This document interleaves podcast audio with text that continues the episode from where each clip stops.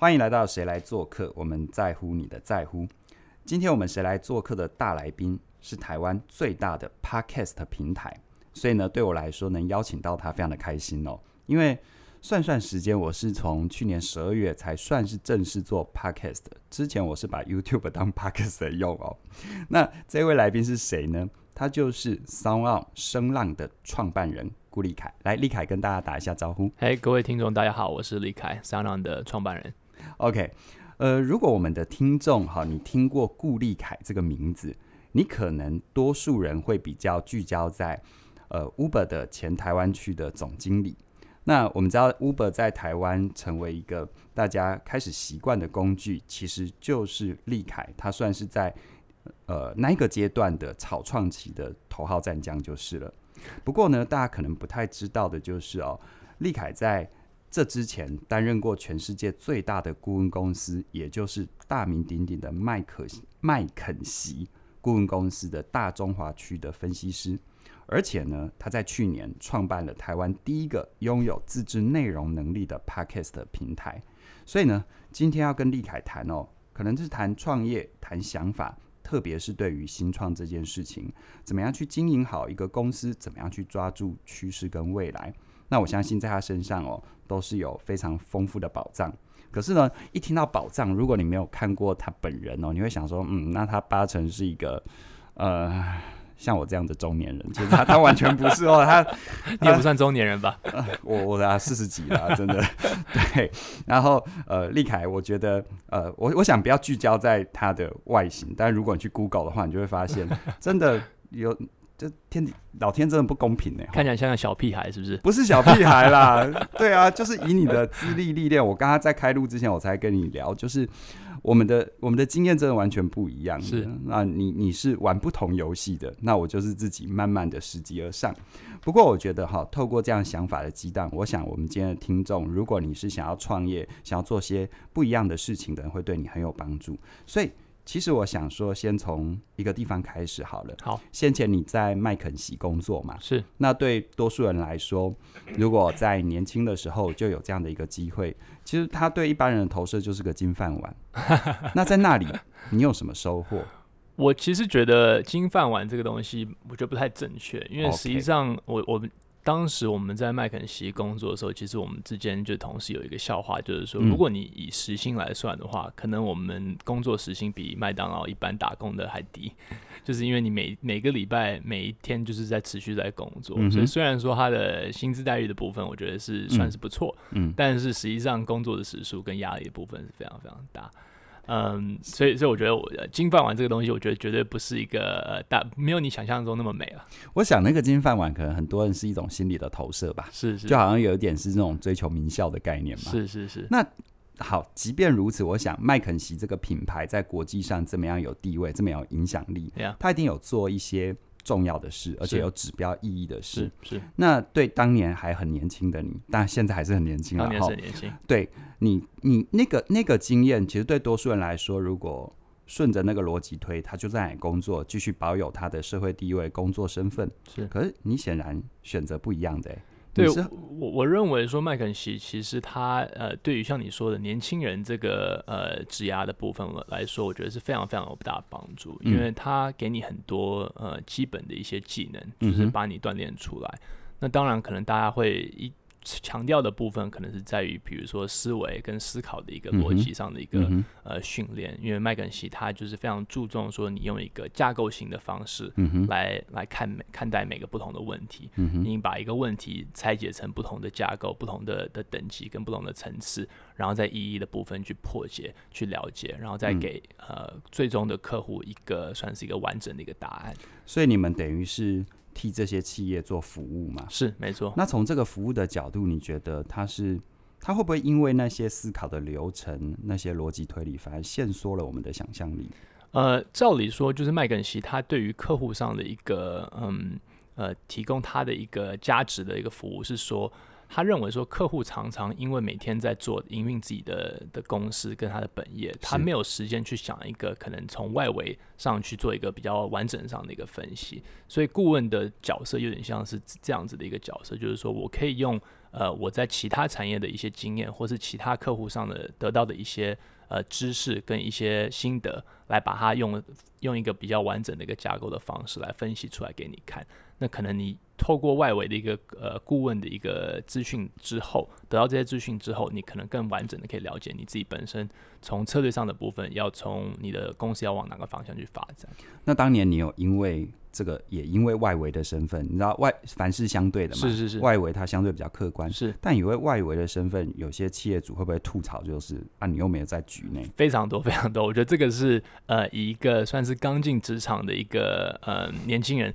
面对的最大一个挑战。那你当初怎么面对的？呃，这个其实我觉得也是在麦肯锡的时候会给你蛮多的培训，是因为他你进去的时候，其实那时候大部分我们的分析师都是在二十几岁，嗯，所以当然说可能都是比如说呃有一些工作经验或是从名校毕业，但是他毕竟还是一个在职场上的部分来说，算是一个比较新新人，嗯哼，那你去面对的客户常常是在那个产业里面待了十几二十年的一些。呃，不要说不要说老成，对对对，对啊，是一一些他非常非常有有经验的人。那当你去用你的逻辑跟你的外围上的一些呃分析跟资讯来，有有时候是要挑战他的一些现有的一些做法的时候，这个只光我想就觉得很难了。对，那那时候怎么办？我觉得一定会有一些一些摩擦。但我我觉得这个也是教呃，就是以我们年轻这这些。嗯，分析师是是教我们一件事情，说教我们如何去用呃对的方式跟这些人去沟通。嗯，我觉得第一步是要真的去呃非常花很多时间去了解他们现在目前的产业，嗯。嗯、让他们知道说你不是完完全全只是在呃纸上谈兵，你只是纯粹从做一些网络上一些 Google，然后把资料整理整理出来就，就、嗯、就感觉上你已经非常了解这个产业。对，所以第一个还是要先去了解说他们现在目前面临的一些困境在哪里。嗯，嗯，那这这个就要花很多时间去跟他们沟通，跟跟他们。去去讨论。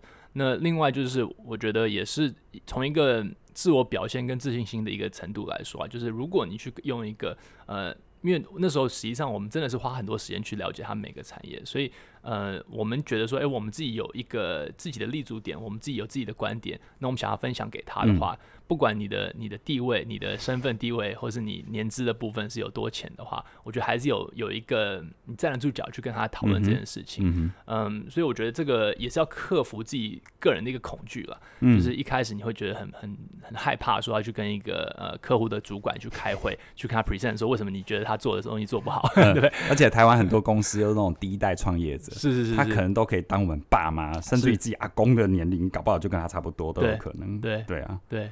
嗯，所以我觉得，当然，我觉得不可能每个每个就是沟通的程序都非常非常顺，但是他至少可以教着我们，就如何去克服我们对于这个沟通上的一个恐惧。嗯，那你在麦肯锡的角色，其实比较像是外部人，从一个客观的观点做足了功课，给予建议，等于从一个外部人去沟通内部人。是没错。可是你后来创业，其实尤其要找资金啊，找投资人啊，是要跟这些股东啊。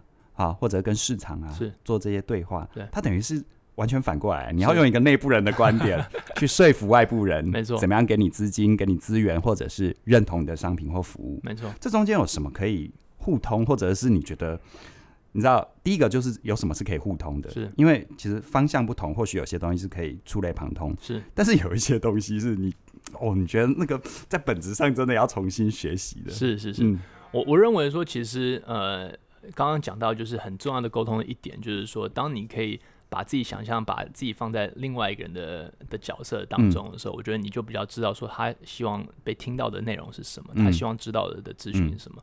比如说，如果是一个创业家要去外面去给呃一个 pitch，想要跟呃投资人说，呃，我希望募资，我希望你来投资我的公司，他可能不会想要知道说你在。公司里面做的琐琐琐碎很多小小的没没没没没嘎嘎的一些东西，对，对，对不对？他觉得这个东西对他来讲，虽然说你花很多心血去做这件事情，可、嗯、对他来讲他不是重要。他知道说你现在团队组合如何，你现在目前的的业绩如何，你接下来以为你对于这个产业的策略这样的部分是有什么样的一个布局？那你一定要把自己放在他的一个。呃，地位放在他的那个鞋子中，就是这样让他、嗯、扮扮演他的角色。In her shoes，In her shoes，对对对，In his shoes，没错没错。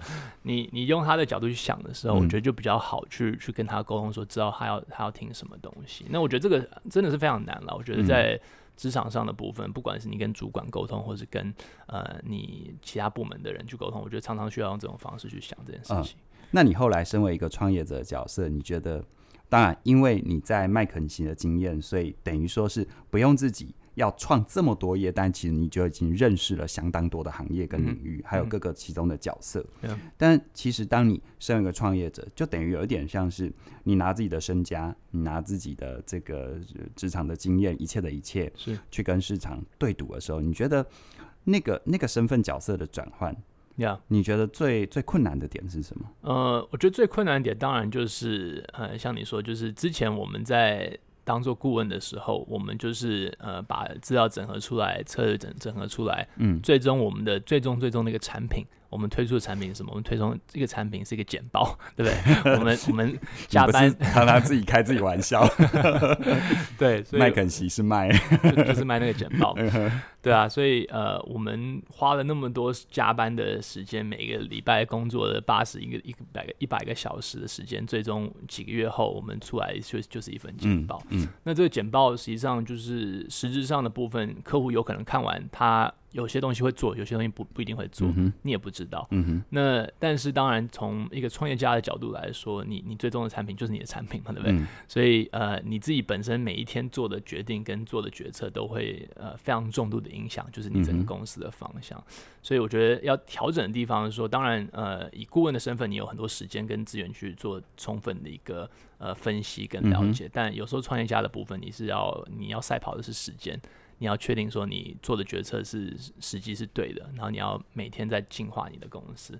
那呃，你有可能就没有时间，你可能就是只有一部分的资讯可以做分析，然后你就要做一个决定了。所以它没有你没有一个最完整完完整的一个资讯的一个呃 whole picture。所以对创业的最大的挑战，其实任何的决定、任何的思考跟判断，都是在有限的资料。甚至于还有很大的时间压力底下，没错没错。然后你就必必须有时候，嗯，甚至于只能凭一个感觉，是。然后要说服自己，其实自己是有有有凭有据的，是这样吗？没错没错。我，不小心说出我自己了。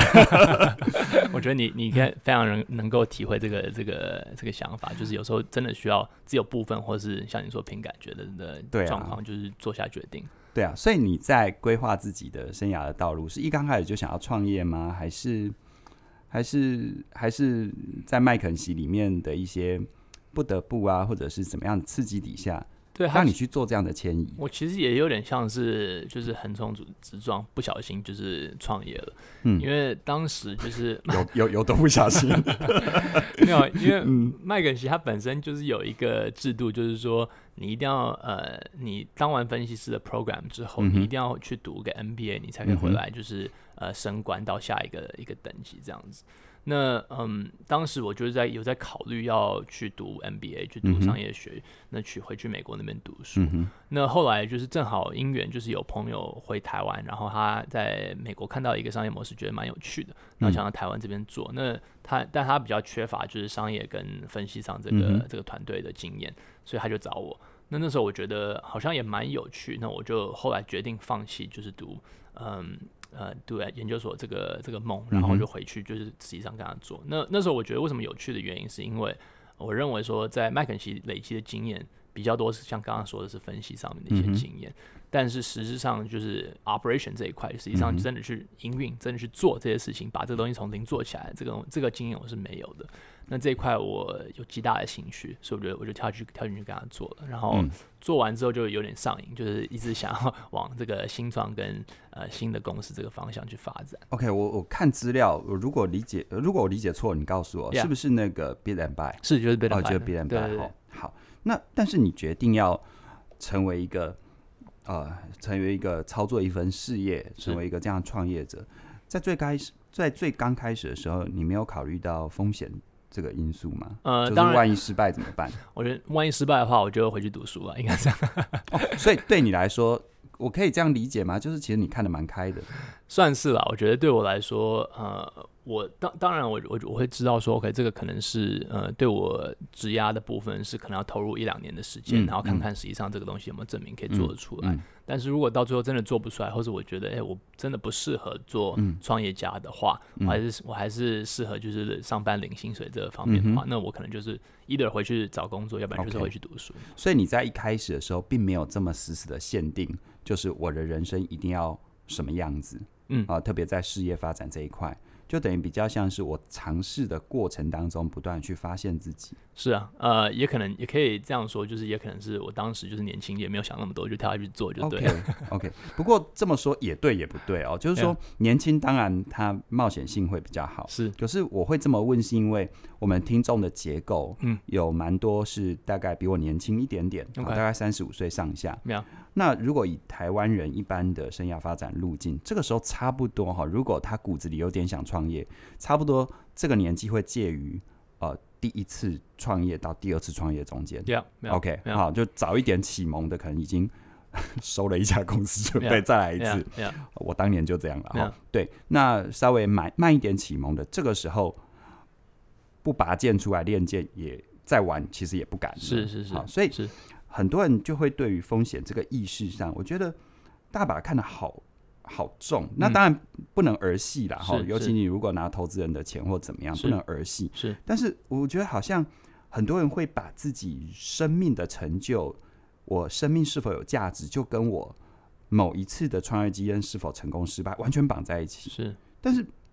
似乎我觉得好像比较健康的角度就是，它就是个经验。是，我在那个经验里面就认真的去对它负责。嗯，然后看老天爷会把我带到哪里。对，但是我每次讲这个，大家你知道有些很担心的，就用一种很鄙夷的眼神看着。那你攻下面小微这样子。Yeah. 那对你而言呢？如果今天今天这样的一个人摆在你面前，你会跟他说什么？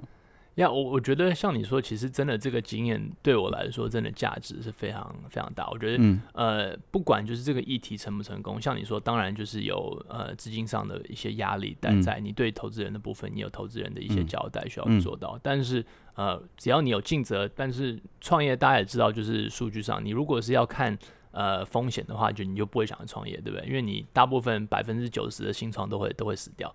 对不对？所以你如果你太客气了吧？只有九十吗？啊，九十五、九十五、九十八，看看看什么样的产业。是是是。对，所以所以如果你是在算这些数字的话，你根本就不会想要创业嘛，对不对？是是。创业就是一个不理性的一个一个做法嘛。那你就是真的觉得说，哎，真的有有个东西可以做，然后就想要就是拼一把来做做看。嗯、所以呃，我我觉得。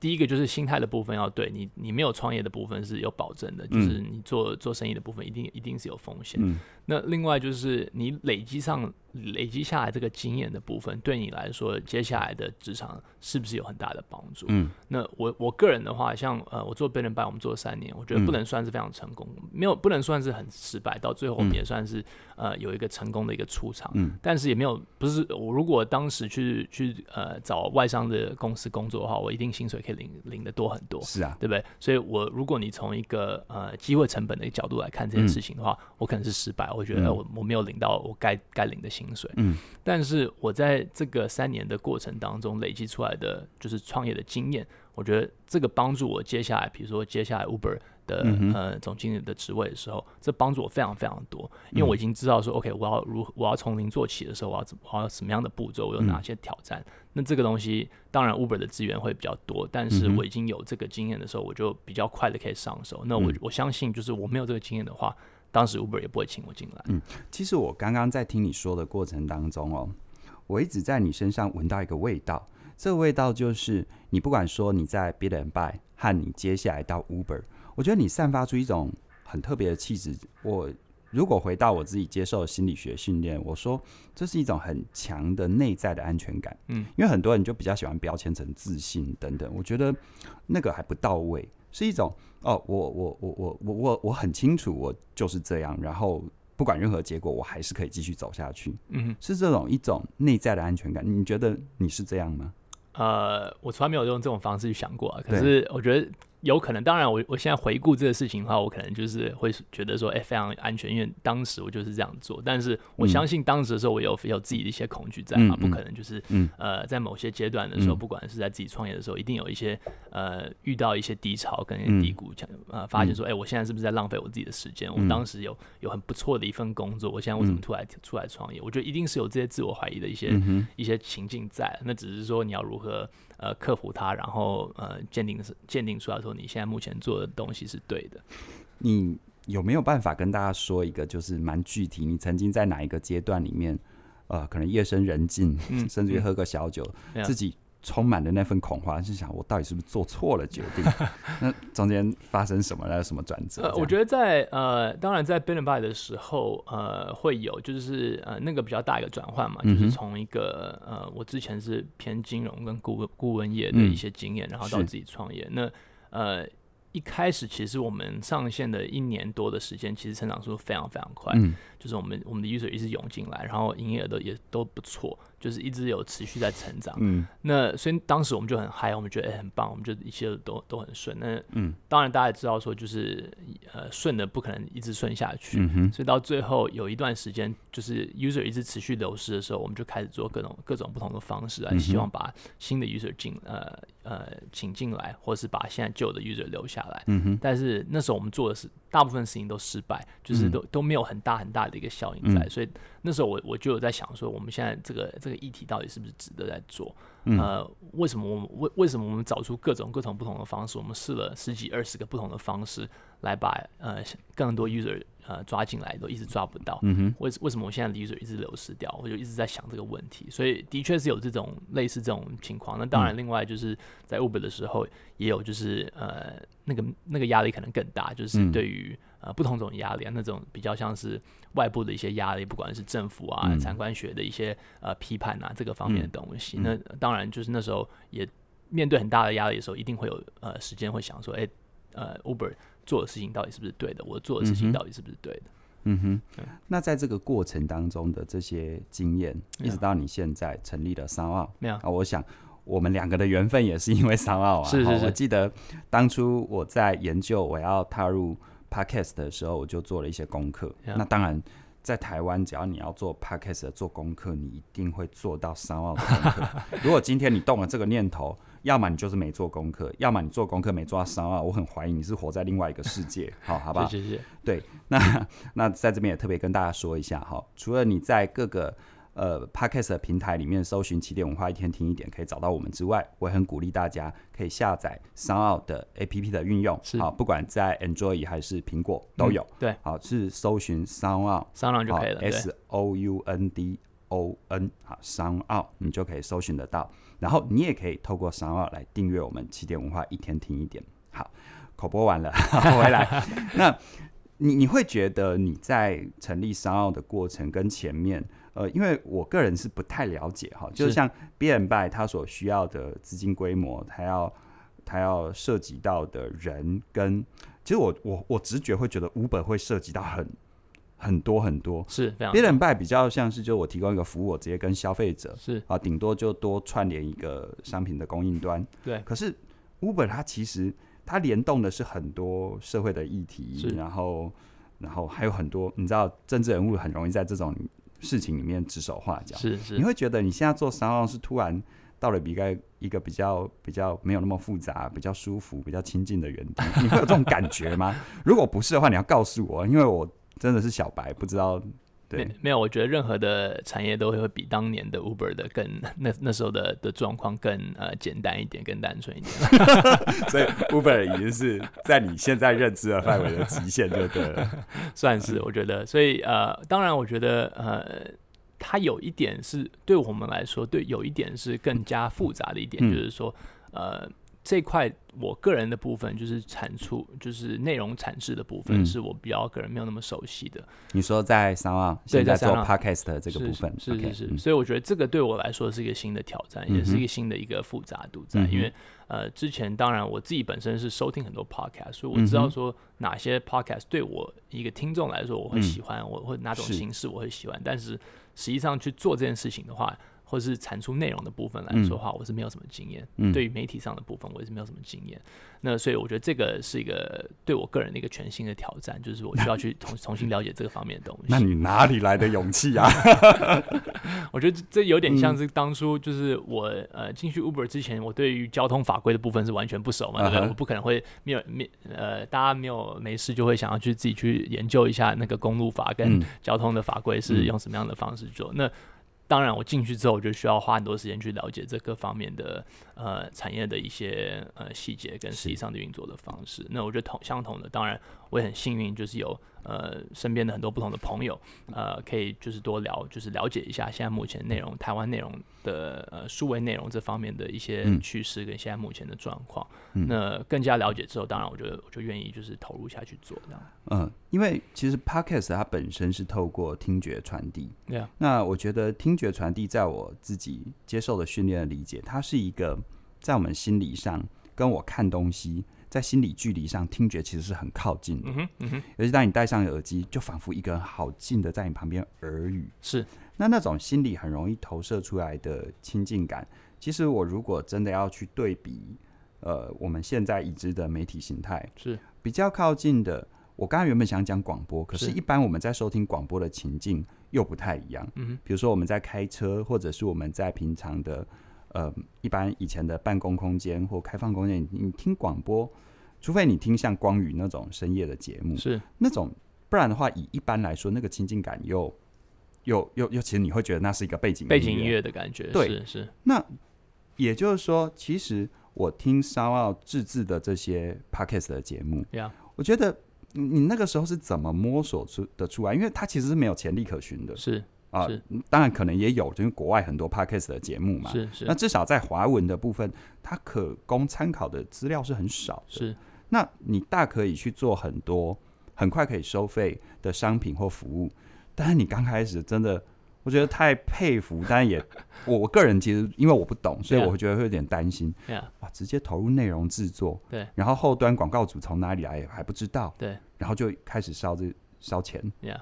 对，那。那时候是，就你可以告诉我们大家你的想法嘛？因为我也想说，趁这个机会，我觉得凡是饼做大了，我们在其中的人才会有好处嘛。是是是。那我觉得有一些观念，不管你是从创业的角度，还是从内容接收者的角度，嗯，我觉得可以趁这个机会跟大家说明一下。Yeah. 嗯，呃，我我做的，我觉得也没有什么很复杂或者是很 fancy 的一些分析啊。嗯，我觉得主要我们我是看呃全球两大市场，就是中国跟美国这两个最、嗯、最大的市场。那这两个最大的市场，对于音频的部分来说，就是已经有非常非常呃，算是比较成熟的，或或是呃即将成熟的一个 podcast 的一个一个生态出来了。所以呃，我当时的呃理念是说，如果我认为说台湾的听众的需求跟呃中国跟美国的听众的需求是一样的话，只是现现在目前最大的问题是缺乏这个。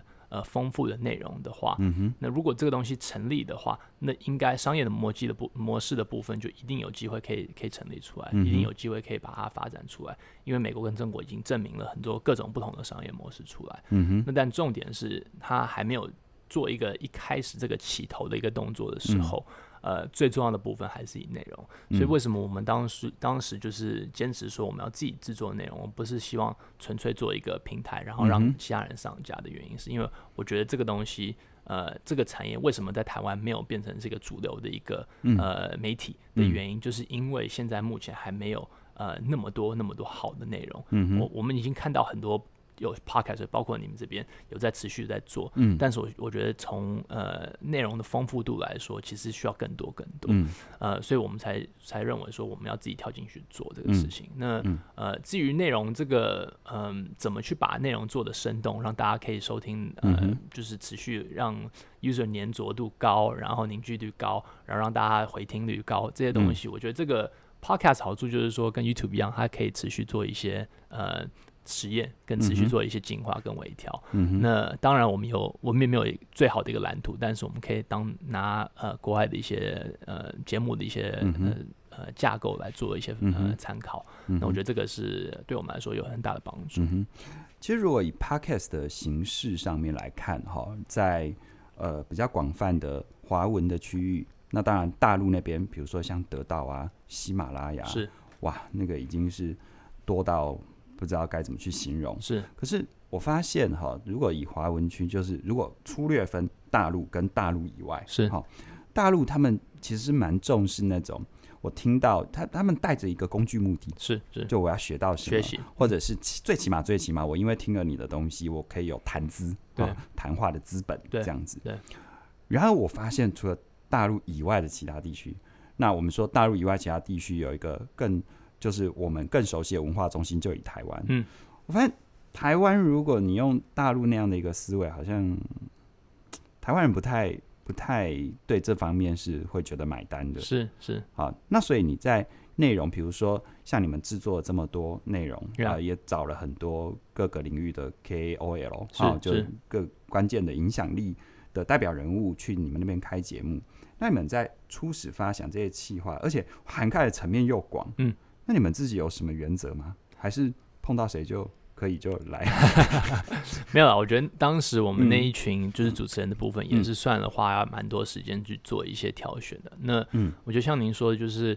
呃，的确，我们没有从一个纯学习的一个角度去看、嗯嗯、看待这件事情。我们不是去找，不是像那种其他的线上教学的平台，嗯、我们纯纯粹去找老师，然后跟他们做配合，然后开课的方式在做。嗯、因为我们认为说，还是呃，以一个比较。休闲，但是我觉得像你，我刚我你刚刚讲的一个一个词，我觉得很棒，就是那个谈资的部分，嗯、就是它虽然说它是个休闲的议题，嗯、但是它可能在这个里面的内容里面有一些知识含量在，嗯，但这个东西你听完之后就有有呃得到这个额外的知识含量，你在其他的呃谈话或是其他分享的时候，你就可以把这个知识再分享给大家，嗯、所以它其实有点在中就是娱乐跟学习的之间，嗯，那所以我们当时当然有些节目是比较又会比较偏娱乐，有些节目就比较。偏学习这个方面，嗯、那所以我们在挑选这些呃所谓我们的主持人跟 KOL 的时候，我们就用这个方式去看，说，哎、欸，他们主持风格需要有趣。让吸引大家可以持续想要听，他们会想要就是不会那么那么严肃，想要说我现在在学习，而我我是在我是认我是想要认识这个主持人，我想要呃了解这个主持人的想法跟他的思维是什么，但同时呃他有一定的一个知识含量在，让让他可以把他的呃一些知识把它分享给出来给大家。所以听起来的话，现在 SoundOn 是累积影响力的阶段。Yeah，没有没错。那在你的肚子里面的一本账。你觉得这个阶段大概你给自己的目标要走到大概要多久时间做到什么样的一个程度就可以迈向下一个阶段？嗯，我我觉得这个目标，我觉得当然可以现在可以设，但是它有也一直持续会在做调整了。嗯，当然。那嗯，当然，我觉得从如果你把呃 Podcast 跟 YouTube 比起来好了，嗯、就是现在的 Podcast 就是。呃，台湾最多收听的 Podcast 可能也是在一一个单集，已经绝对会在十万个播放次以下。嗯嗯、那呃，但是你看一些，比如说中中型的 YouTuber，大概都已经可以，就是播放次数就差不多十万以上，或者到到百万都都蛮多的。没错。所以呃，我觉得影响力当然可能没办法一直，就是没办法跟 YouTube 比。但是我觉得至少要跟 YouTube 的部分是在同一个玩同个游戏里面，它它不能是完完全全是在不同的不同领域上，所以我觉得这个规模上的部分，我觉得至少要再翻个两三倍的的状况。这整个整个产业不不只是我们自己的节目，我是希望整个产业的部分再翻个两三倍的状况，我觉得才会在整个媒体界里面有一个话语权，说 OK，我们现在影响力有有这么大，因为我们的 Podcast 的收听的人数跟播放次数就有这么多，我们的龙头就有占多好的收听收听的的次数在。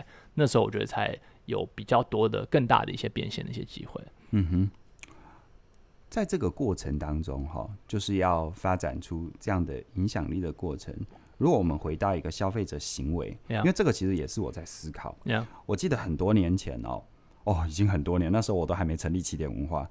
嗯，大概算算，大概超过十年，十多年前。OK，我那个时候做了一个很先进的尝试。那在这个尝试之前，很多我们的听众朋友知道，我从二零零五年的四月份开始做有声书评。嗯哼，那时候就是因为我跟朋友合开网络公司.然后把业务带上轨道，就假公济私，反正有网络公司嘛，有网站嘛，就.自己放在自己网站上。然后经过的，但我一直没有放弃，我一直坚持。然后经过了演变，然后这中间有曾我人生当中呃出的第一本书。啊，那本书叫做《启动改变力》。OK，啊，各位听众不用找了哈，因为绝版了，连我自己手上我都找不到我自己的书了。OK，好，那那个时候那一本书我做了一个尝试，就是因为也是朋友的关系，他在大陆创业，然后有自己做 APP 软体设计开发。OK，所以那个时候我就跟他合作。那当然我自己也有花钱.做了一个 APP。那那个 APP 呢，就是把我那一本。启动改变你哪一本书变成是有声的模式，OK，他只要下载 APP，他就可以听。Yeah. 然后当然我还把我的有声书评放到那 OP 那个 APP 里，他 Yeah. 就可以推播嘛。Yeah. 那时候我的想法觉得哇，嗯，你看他只要下载他的手机.然后推播，没有什么到达率比这个更更到达的嘛，对不对就完全发现我完全想错了。为什么？因为如果人家第一步连 APP 都不会下载，是这是最大的一个门槛。对，Yeah，对。那如果时间演变来看的话，像逻辑思维当初它有一个很重要的翻转啊，应该说一个转型了。我我猜他们那个时候也是。闽南语说“错了蛋”啊，嗯嗯、就是他们从他们把他们内容放在各大平台，然后完全撤出，然后要大家到得到 APP 对去听他们的内容。对，我觉得他们这个翻转是翻转非常成功。是是是。然后除了他们之外，我还看不到第二个帆船非常成功的。Yeah. 所以现在 SoundOn 的服务现在主要也是让大家下载 APP 吗？呃，我们这边就是我们的节目的话会同时上各大平台。哦，我了解。对，所以我们当然会希望大家如果认为说我们的 App 好用的话，呃，呃，我们我们会持续在进化我们的 App。那我们会把我们的 App 就是最符合台湾的听众的一些功能，会把它做出来。OK。但是我们希望还是呃。主要以希望就是大家在习惯自己的 App 的部分可以收听到我们的内容，所以如果你有呃手机有内建就是 Apple，如果你是苹果的手机有内建那个 Podcast App，或是有 Spotify 的话，也可以找到我们的节目，就是只要搜寻 SoundOn 的话，也可以找到我们所有制作的节目出来。那如果是这样的话，当初就专心做内容制作就好了，不用开发 APP 啦。呀，就是为什么为什么要做出对？因为因为其实我我在这里面似乎读到了一些。呃，当然，如果你你愿你你你觉得能够分享分享，读到一些，可能你是不是未来有一些什么样的计划？是，要不然其实如果就以内容纯制作来说的话，他他大可以不用去是做这件事情啊。对，我我觉得也常被问到这个问题，就是说为什么会也要做 App 这个部分？嗯、那我觉得 App 这个部分对我们来说很重要的原因是有几个，第一个就是说。我认为在台湾就是如果你不管是用 apple 或是用呃苹果内建的 podcast 或是 android 的话用 spotify 或是用其他的 podcast 的播放器你会看到说，它对于台湾这些内容推荐的的机制是非常，它是它都是用就是用 AI 的方式去帮你做推荐的嘛，嗯、所以它没有一个人真的真的帮你在选跟推荐说台湾哪一些。对不起，我打断你一下，我还宁可他真的用 AI，我觉得根本就是黑箱嘛。啊，对，是黑箱的一个。对啊，他所有的排名呢，我根本看不出他的逻辑，是，是我只能。猜，但猜好，我我假设它是 A B C，是，但是过几天发现，嗯，刚才够不细，对，哦，这样好，请继续，你就你就没办法，你就不知道说如何就让他上他那个首页，对对，我刚刚纯粹抱怨，嗯，对，所以所以我觉得这个对于就是呃台湾的听众的 Podcast 听众的不是那么友善，嗯，因为呃有可能他会掺杂一些英文的内容在里面啊，还有掺杂一些其他的内容在里面，那台湾听众他就没办法找到。比如说，有些有个新的 podcaster 要出来，我想要新的一个节目想出来，我想要做推广的话，嗯、我就没有办法在这个 app 里面做推广，嗯、因为它就是像你说是黑箱作业，嗯、他他就自己在用它的公式跟试算方式来帮你做调整。对，那呃，我们是希望用我们的平台的话，我们可以比较，我们基本上，我们基本上现在还是用。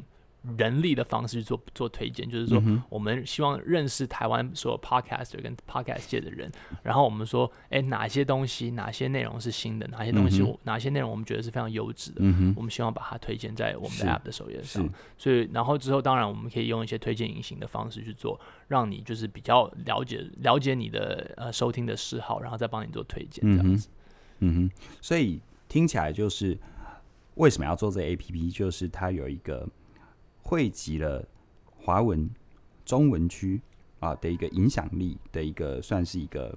如果今天要用最更方便、更快的方式去找到华文适合我的内容，是，那就用这个 APP。是，没错。那听起来，那下一步如果这个这个成立的话，是，那真的要让很多所谓的广告主，他要做精准的投放，或者要做任何的后续的商业行为，像 YouTube 那样，是，那那就更更成立了。对，当然就是呃，如果对对，对，对，重点是要第一个要成立了。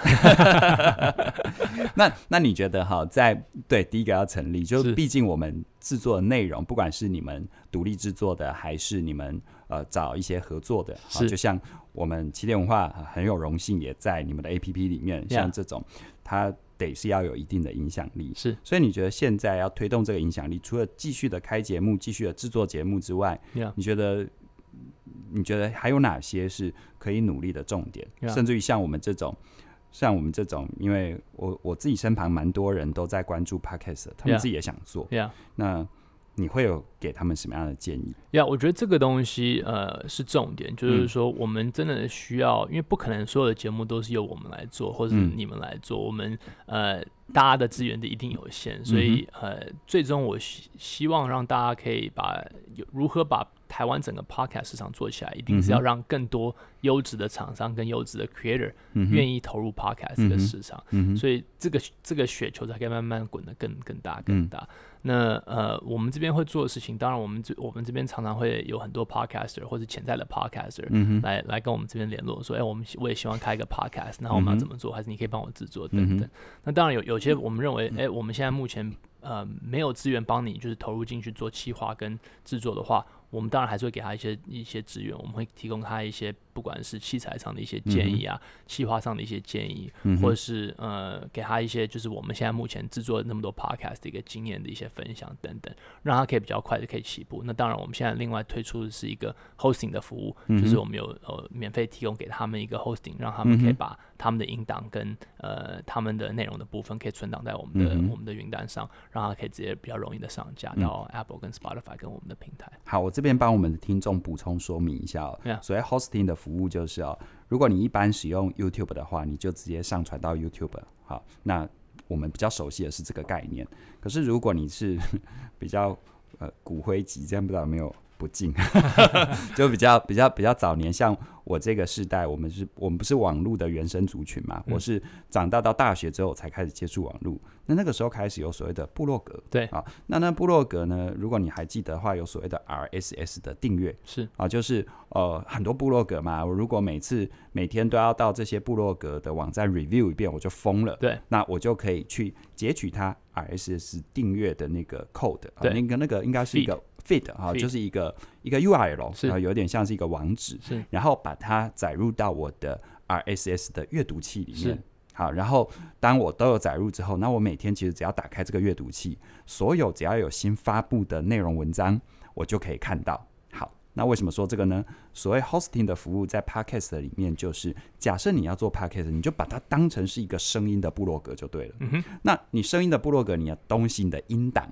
啊，相关的图像、文字资料要有个地方放嘛。对。那你的末端，比如说大家使用的 Apple 手机啊，或者等等的，它一打开 Apple 的 Podcast 的运用或 Android 的 Podcast 的运用，那你只要有去订阅啊，那就等于说，对于这些平台来说，他们也你就把它视为是 RSS 的阅读器，是。然后你就要在上面订阅，然后你就你的你的手持装置、你的你的使用端，你就会收到，当他们有。Update 的时候，那这边广告一下我自己。好，起点文化一天听一点，我们是一天听一点，所以我们是 every day。好，你每天都可以听到我们。所以订阅你的 feed 就每天都有新的内容进来。对，订阅我们 feed 是每天都有新的内容。那我这边也当然了，为什么我常常在抱怨演算法？就是我们每天 update，然后我看我自己的后台数字也都有成长。可是始终那个。那个 Apple 的那个排名就没有上去，所以我就觉得它是根本 totally 是个黑箱嘛。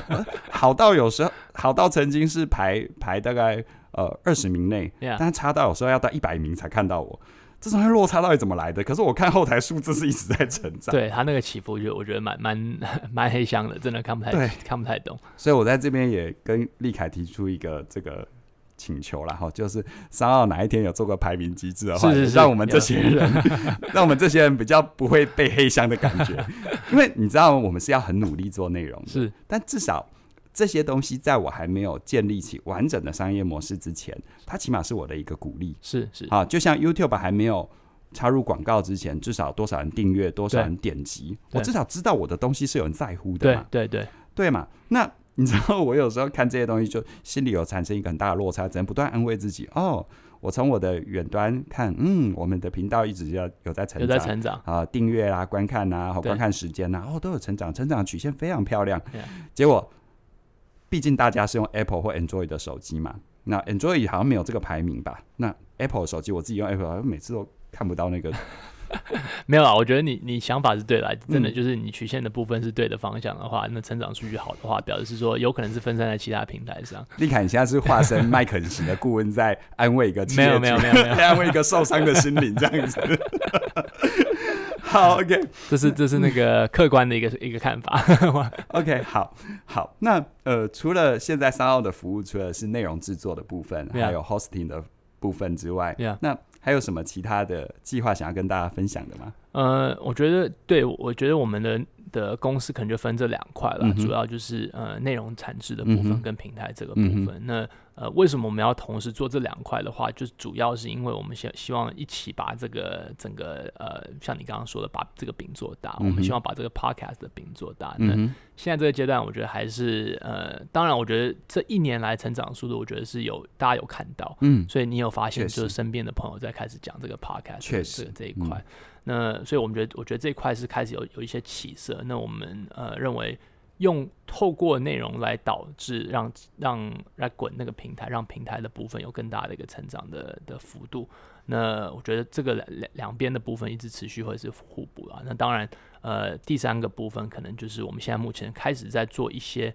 呃，业务上的一些，嗯、呃，有点像，有点像是试水文了。嗯哼，我们开始跟一些广告的潜在广告主在在接洽，嗯、哼然后在谈说用哪种方式把他们的一些呃广告的一些讯息跟内容的部分植入到我们的 podcast 进去。所以这一块的话，我们的业务团队慢慢现在开始在扩张，所以我们也在呃非常积极在找人。所以呃，如果有个有听众有兴趣的话，也可以呃进来，欢迎大家投履历进来。好的，非常非常的期待哦。那最后一个问题啊、哦，是，就是如果现在。我身旁有些朋友，或者是现在坐在你对面的人，就是想要做 Podcast 的跃跃欲试，不管他的专业领域，不管他想谈的是什么，Yeah. 你会给他什么样的鼓励跟建议？嗯，就去做吧。